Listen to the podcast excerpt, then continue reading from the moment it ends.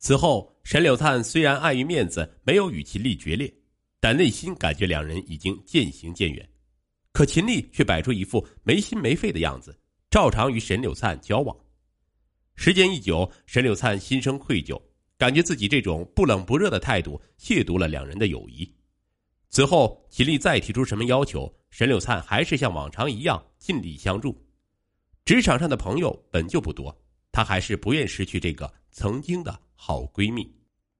二零一五年五月，公司有一款新的产品在日本做研发试验，由秦丽具体负责。一次，秦丽从日本给沈柳灿打来电话说：“灿姐，你就忍心把我一个人放在日本啊？举目无亲的，我太孤单了。你就可怜可怜我，过来陪陪我吧。”那段时间，沈柳灿也在上班，她总不能以陪闺蜜为由请假吧？后来，秦丽又再三打电话来：“灿姐，你就过来吧，一来可以陪我，二来也顺便帮我解决一下工作中遇到的问题。”禁不住秦丽的软磨硬泡，沈柳灿索性向公司申请了一周的年假。秦丽得知后，帮沈柳灿订了往返日本的机票。在日本期间，秦丽带着沈柳灿四处游玩、购物，两人玩的是不亦乐乎，大部分消费都是秦丽抢着买单。后来，沈柳灿试图把钱还给秦丽，秦丽却坚决不肯收。他说：“灿姐，你不远千里过来陪我，这是咱们姐妹间的珍贵情谊，我们的感情比这点钱珍贵多了。”假期最后一天，秦丽拿出一份试验报告，让沈柳灿反映了几个问题，最后让沈柳灿在报告上签了字。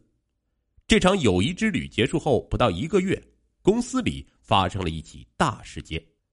有人举报沈柳灿接受合作单位公款旅游，并篡改试验数据。举报人正是她的闺蜜秦丽。原来，秦丽把沈柳灿在日本的大部分消费都开具了发票，然后向合作单位报销。而且，秦丽拿给沈柳灿签署的那份报告本身就是有问题的。沈柳灿不明白秦丽为何要这样陷害自己，他感觉自己落入了秦丽蓄谋已久的一个圈套。最终，沈柳灿被公司撤销了总经理助理职务，并降薪百分之三十，而秦丽则很快被提拔为安徽分公司经理。尽管被自己最好的闺蜜诬陷，沈柳灿很快就淡然了。大公司里人事斗争复杂而激烈，每个人都有深深的危机感，只有不断的往上爬，才能让自己有安全感。这些他都能理解，他想不明白的是。好闺蜜秦丽居然对自己用上了这种卑劣的手段。此后，秦丽在职场呼风唤雨，青云直上，最后出任这家跨国公司中国区销售副总裁。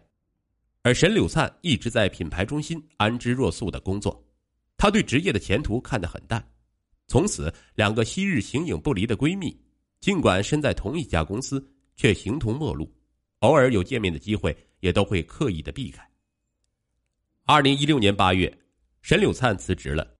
向往云淡风轻生活的他，在广州越秀区开了一家茶庄。由于他为人真诚、货真价实，茶庄的生意越来越好。一次，他的茶庄迎来了一位久违的客人张旭生。原来，张旭生也厌倦了职场的勾心斗角，一年前就辞职下了海，目前在经营一家科技创新公司。此次与沈柳灿的再度相见，勾起了两人之间的许多前情往事。如果不是当年半路杀出个秦丽，说不定两人的情缘早就成了。随着交往的增加，两人的感情迅速回暖。两人本以为这份爱情已经远离自己，却没想到又失而复得，因此彼此都倍加珍惜。时间是一个神奇的魔术师，它能让人记住美好，也能让人忘记丑陋。二零一六年十月，张旭生与沈柳灿在广州举行了一场低调的婚礼，婚后的生活幸福甜蜜。一年后，沈柳灿生下了一个活泼可爱的儿子，取名张沈墨。二零一八年四月的一天，沈柳灿家中来了一个人，此人正是秦丽的母亲。从上大学时起，沈柳灿就一直把在大庆的秦母当成自己的母亲一样对待。即便在秦丽陷害他之后，他还多次与秦母联系，嘘寒问暖，直到后来秦母更换了手机号码，才失去了联系。秦母给沈柳灿带来了两个让他震惊的消息：一是秦丽于一年多前因职务侵占罪被公司开除，并被判处有期徒刑一年三个月；二是秦丽出狱后被诊断出患有乳腺癌，做完手术后她万念俱灰，曾多次轻生未果。听完秦母的哭诉，沈柳灿唏嘘不已。秦丽这个从他记忆里逐渐消失的人，一下子又勾起了他的回忆。送走了秦母，沈柳灿的心情又变得十分矛盾。尽管听到秦丽的消息后，他很想帮助秦丽走出目前的困境，然而一想到丈夫张旭生也曾被秦丽诬陷，她就不知道该如何开口跟丈夫商量此事。毕竟被人诬陷的滋味不好受，尤其是男人更加痛恨这种不耻的行径。一连数天，沈柳灿心神不宁，若有所思。细心的张旭生看出了端倪，在他的再三追问下，沈柳灿这才说出了自己的顾虑。没想到张旭生却大气的说：“我们是夫妻，你想怎么做，我都支持你。我喜欢的就是你的正直和善良。”丈夫暖心的话让沈柳灿吃了一颗定心丸。第二天，沈柳灿就迫不及待的赶到两百公里开外的医院。分别两年后。沈柳灿再次见到了这个让她又爱又恨的闺蜜秦丽，然而病床上的秦丽对沈柳灿的出现非常排斥，特别是当她知道沈柳灿与张旭生结婚后，就更加认定沈柳灿是来看自己笑话的。她把沈柳灿赶出房间，还把她送来的鲜花和水果都扔在了病房门外。为了拯救昔日闺蜜，沈柳灿打电话安顿好生意和孩子。在医院附近长租了一家酒店住了下来，每天他都会到医院探视秦丽，然而无一例外，每次都被秦丽赶出来。其实秦丽对沈柳灿的抗拒，更多的还是出自一种深深的歉疚，她不愿意在人生最低谷的时候见到曾被自己陷害的好友。第五天，当沈柳灿再度来到医院时，秦丽起初是长久的沉默，不再赶他出门。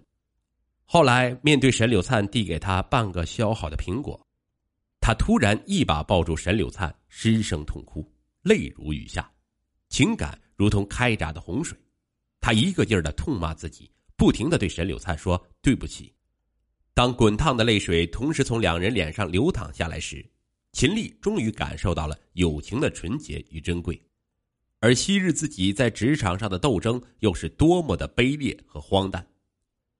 精诚所至，金石为开。沈柳灿用自己的一腔真诚和善良，最终打开了秦丽紧闭的心扉。这时，沈柳灿从包里拿出一个红色的玛瑙护身符，挂在了秦丽的脖子上。秦丽对这个护身符非常眼熟，这是他们毕业那年两人一起去湖南衡山旅游时，他亲手送给沈柳灿的。没想到这么多年过去了，在自己做了这么多亵渎友谊的事之后。沈柳灿还保留着两人当初纯洁友谊的见证，秦丽不禁潸然泪下，发誓为了这份纯洁的友谊，也要好好的活下去。沈柳灿用自己的真情深深感动了秦丽，让她重拾继续生活的信心与勇气。从此，秦丽开始积极配合医生的治疗。后来，她听从沈柳灿的建议，转院到省人民医院。经过治疗，她的病情得到了有效控制。在沈柳灿的鼓励与支持下，秦丽边治疗边开始创作职场故事，逐渐成为网络上小有名气的职场小说写手。在她的职场故事里，永远有一个满满正能量的主人公，而那个主人公的原型人物就是她的闺蜜沈柳灿。